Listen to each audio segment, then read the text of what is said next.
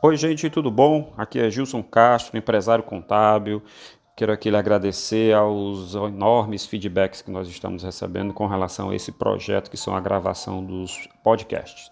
Aqui na gestão contábil a gente tem uma preocupação muito grande sobre o conteúdo de informação e tudo aquilo que a gente pode agregar aos empresários. Esses podcasts eles foram selecionados, eles foram bem pensados para que façam aí um auxílio àquelas pessoas que precisam ou querem abrir seu negócio, ou aqueles empresários que sempre tiveram dúvidas sobre algum assunto e nunca teve coragem de perguntar ao seu contador, ao seu advogado ou à sua equipe aí de apoio. Separei aqui um item muito importante para a gente conversar, que tem a ver muito com gestão de pessoas, folha de pagamento e direito trabalhista, que são as principais dúvidas sobre benefícios e direitos trabalhistas dos empregados. Gente, entendendo que a relação de trabalho entre empregado e empregador é bem complicada no Brasil, porque nós temos aqui um número muito grande de, de leis que protegem o empregado e que forçam o empregador a cumprir muita coisa que foi determinada ao longo desses anos, desde a edição da CLT, que lá de 1943, passando aqui pela última reforma trabalhista há quase dois anos, mas muita coisa precisa ser modificada. Então vamos lá. Separei aqui alguns itens para a gente conversar, para você ver se faz parte aí do rol de dúvidas que você tem. Muita gente liga para a gente, muita gente me procura é, querendo esclarecimento sobre estabilidade de empregada gestante.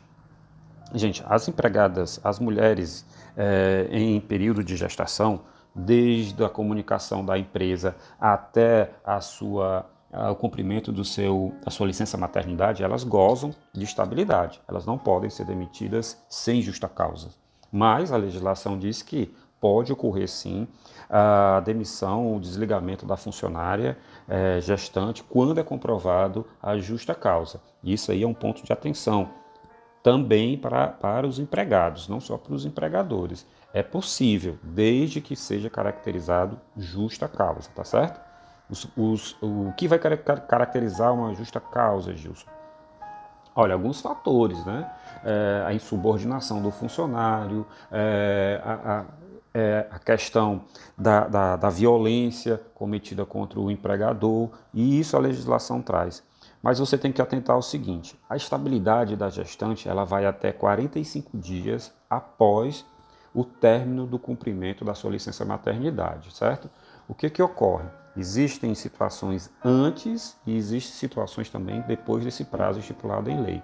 Situações antes, você demitiu uma funcionária, mulher, não sabe que ela estava grávida e alguns meses depois ela volta na empresa pedindo a sua reintegração. Gente, infelizmente ou felizmente, essa empregada, essa empregada, né, essa sua funcionária, ela tem sim estabilidade, tá? Ela tem estabilidade garantida por lei e existe um prazo bem dilatado em que, mesmo feito o desligamento dela, ela vai ter direito à estabilidade, ou seja, ela vai ter direito a ser recontratada, ficar na empresa até 45 dias após o término do gozo da sua licença maternidade. Existem prazos maiores, existem prazos menores, existem questões que precisam ser vistas, mas a legislação traz esse prazo bem definido. Outra situação que pode ser também observada é existem algumas convenções coletivas que são, que são acordos de cada segmento, né, feito entre sindicatos de trabalhadores e de empregados, e de empregadores, aliás, me desculpem, que estipulam um prazo até maior do que os 45 dias após o término da licença maternidade. Já vi sindicatos dando seis meses de estabilidade após é, o gozo da licença maternidade. Então, é, mulheres gestantes, empregadas gestantes na sua empresa, muito cuidado no momento de desligamento, tá? E muito cuidado, inclusive, quando às vezes as mulheres voltam dizendo, olha, não tem quem, não tenho quem fique com o meu filho e eu não tenho como trabalhar e eu quero fazer um acordo. Esses acordos eles precisam ser bem vistos, porque senão você vai ser penalizado. Mas de forma alguma a mulher gestante, a empregada que teve seu filho, ela tem pode ter seus direitos suprimidos, tá? O direito é garantido na, na CLT, na, na própria Constituição, lá no seu artigo 7. Outro ponto aqui para a gente discutir é pagamento de comissões, gorjetas adicionais, produtividade, que são feitas para alguns segmentos de, de, que contemplam alguns funcionários. Tá? Gente, comissão, gorjeta, a legislação trata isso como verba variável. Tá? Uma verba variável é aquela que pode ocorrer como pode não ocorrer mensalmente e ela vai decorrer de acordo com a atividade que cada empregado trabalhe. Por exemplo, o pessoal que trabalha em bares e restaurantes, que é muito bom, que é muito comum o pagamento das gorjetas, né? Existem bares e restaurantes, estabelecimentos que pagam em folha, que é o correto. Existem é, é, estabelecimentos que é, pagam através de algum benefício, que pagam diretamente na, na, em dinheiro, com o intuito disso não ser descoberto futuramente numa fiscalização. Gente, não existe isso, tá? A legislação diz que todas essas verbas variáveis, elas têm que contar no contra-cheque do funcionário e elas devem compor a base de recolhimento do INSS e do FGTS. Isso é a legislação. Existem segmentos e possibilidades de, de, de planejamento tributário em que esses, esses, esses recolhimentos vão ter um impacto maior ou menor no recolhimento do seu tributo, mas eles vão ter que ocorrer. Existem situações, por exemplo, de empresas que, que por exemplo, já vi isso no, no sul do país, o cada, cada garçom tem uma maquininha onde a, a gorjeta, a, a comissão, a, a, os 10% ali é passado numa máquina em nome dele. Existem situações em que o, o estabelecimento não permite que a, os 10% estejam na conta. Existem situações em que o, o estabelecimento só recebe o valor dos 10% em dinheiro sendo repassado diretamente para o garçom.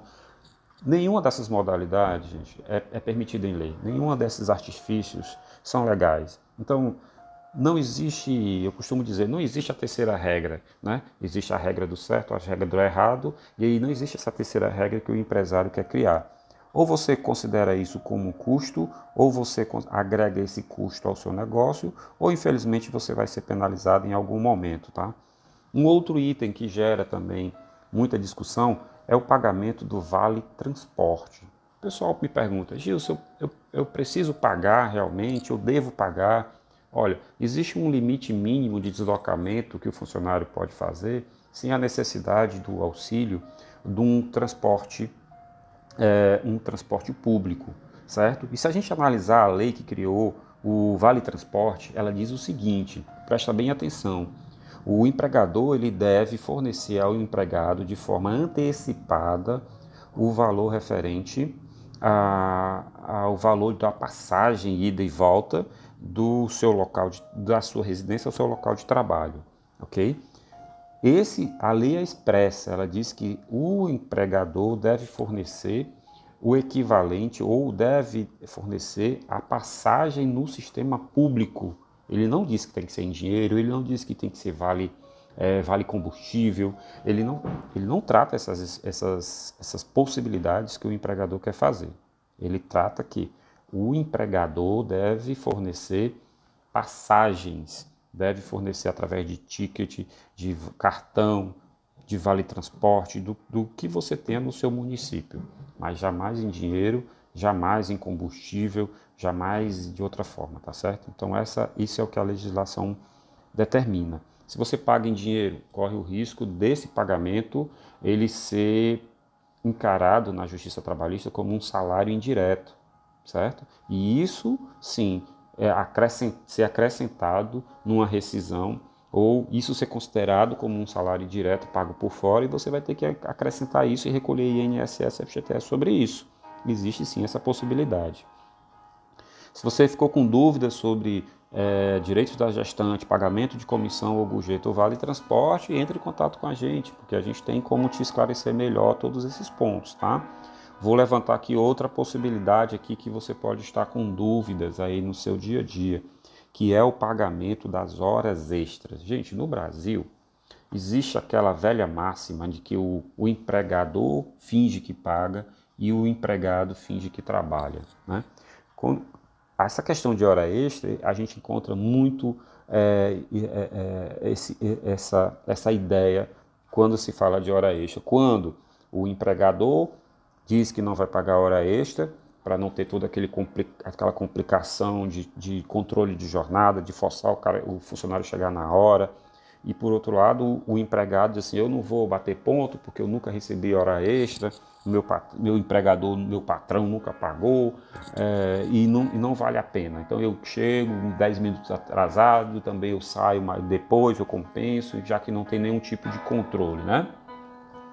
Pois bem, é, esse, essas justificativas, é, essas desculpas não existem na hora que um fiscal do trabalho bater a sua porta ou mesmo na hora que esse empregado colocar você na justiça, porque o ônus da prova é do empregador.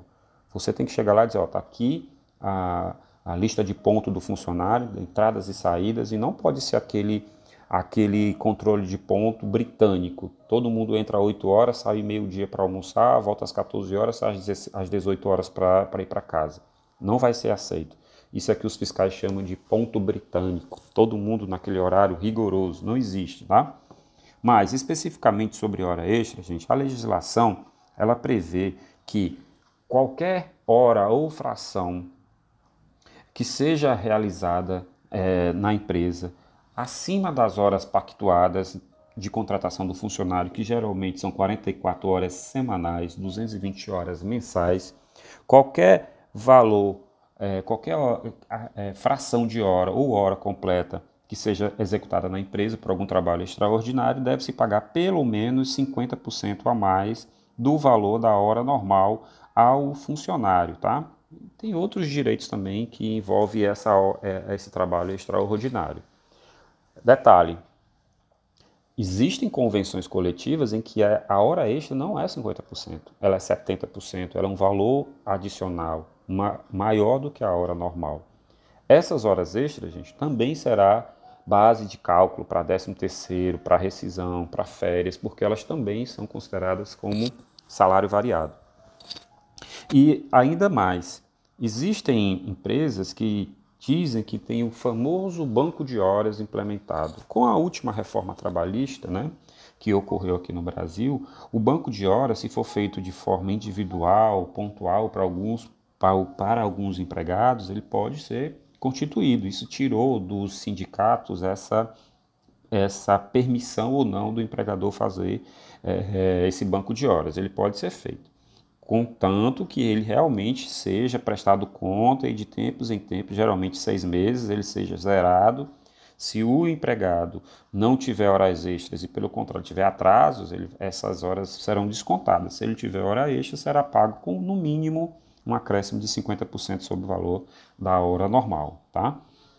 A gente tem aqui também, gente, um outro ponto que eu destaquei, que são as admissões. Olha, não existe é, na legislação essa possibilidade de você chamar um funcionário para trabalhar, firmou um contrato de trabalho com ele, deixou ele trabalhando ali três meses, quatro meses como experiência, tá?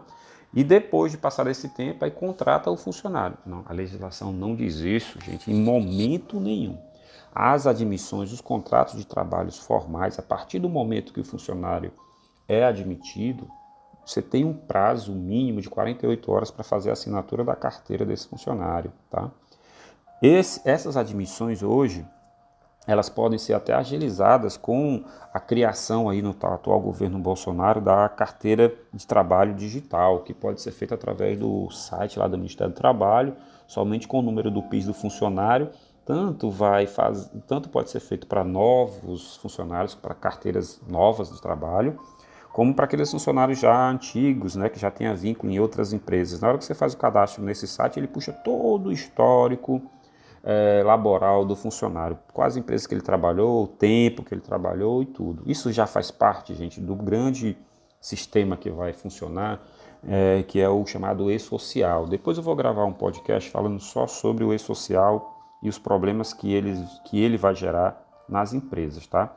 Por outro lado, ele também vai gerar muita coisa boa. Se a gente enxergar que os processos serão automatizados, as informações são, serão resumidas é, em termos de declaração. Quem trabalha com DP já está bem familiarizado com, com e-social. DP que eu chamo é, é, Departamento Pessoal, Folha de Pagamento. Os empresários ainda não sabem muito o que é o e-social e eu vou gravar um podcast falando exclusivamente só dele.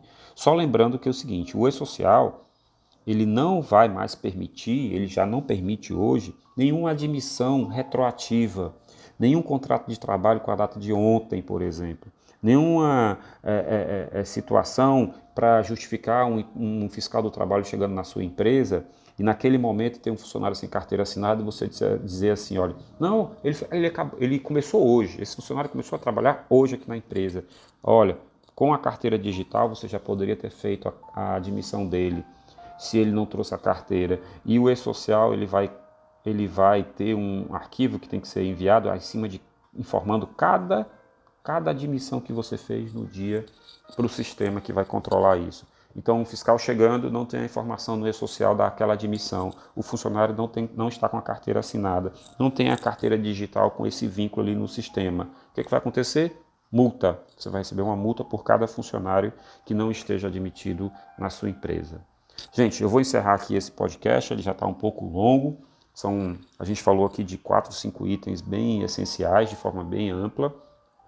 Nós temos dentro do blog da gestão contábil vários textos falando sobre pagamento de comissão, sobre o direito da gestante, a estabilidade da gestante, quando pagar ou não pagar a hora extra, quando tem funcionários têm direito ao vale transporte. Isso aqui foi um grande resumo de cinco, seis textos que nós temos no blog que vale a pena ser lido aí para vocês. Lembrando que os podcasts são feitos para que você aproveite naquele momento que está no trânsito, naquele momento que vai fazer uma atividade física, você está na fila ali esperando ser atendido, no consultório médico, algum lugar escuta aí nossos podcasts, tá? Agrega esse conhecimento para você. Nós ficamos aqui na expectativa de estar podendo ajudar você com essas informações.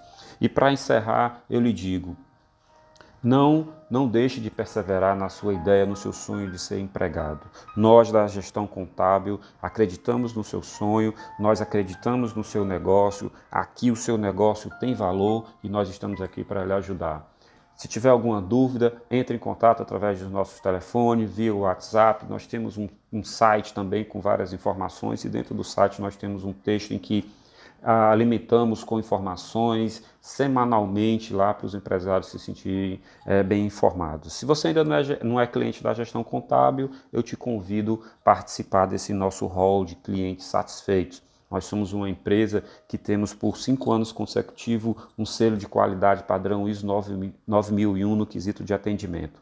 Mas eu fico por aqui pedindo a Deus que lhe abençoe, abençoe seu negócio e precisando de algo, entre em contato, porque aqui é a gestão contábil e aqui na gestão contábil o seu negócio tem valor. Muito obrigado.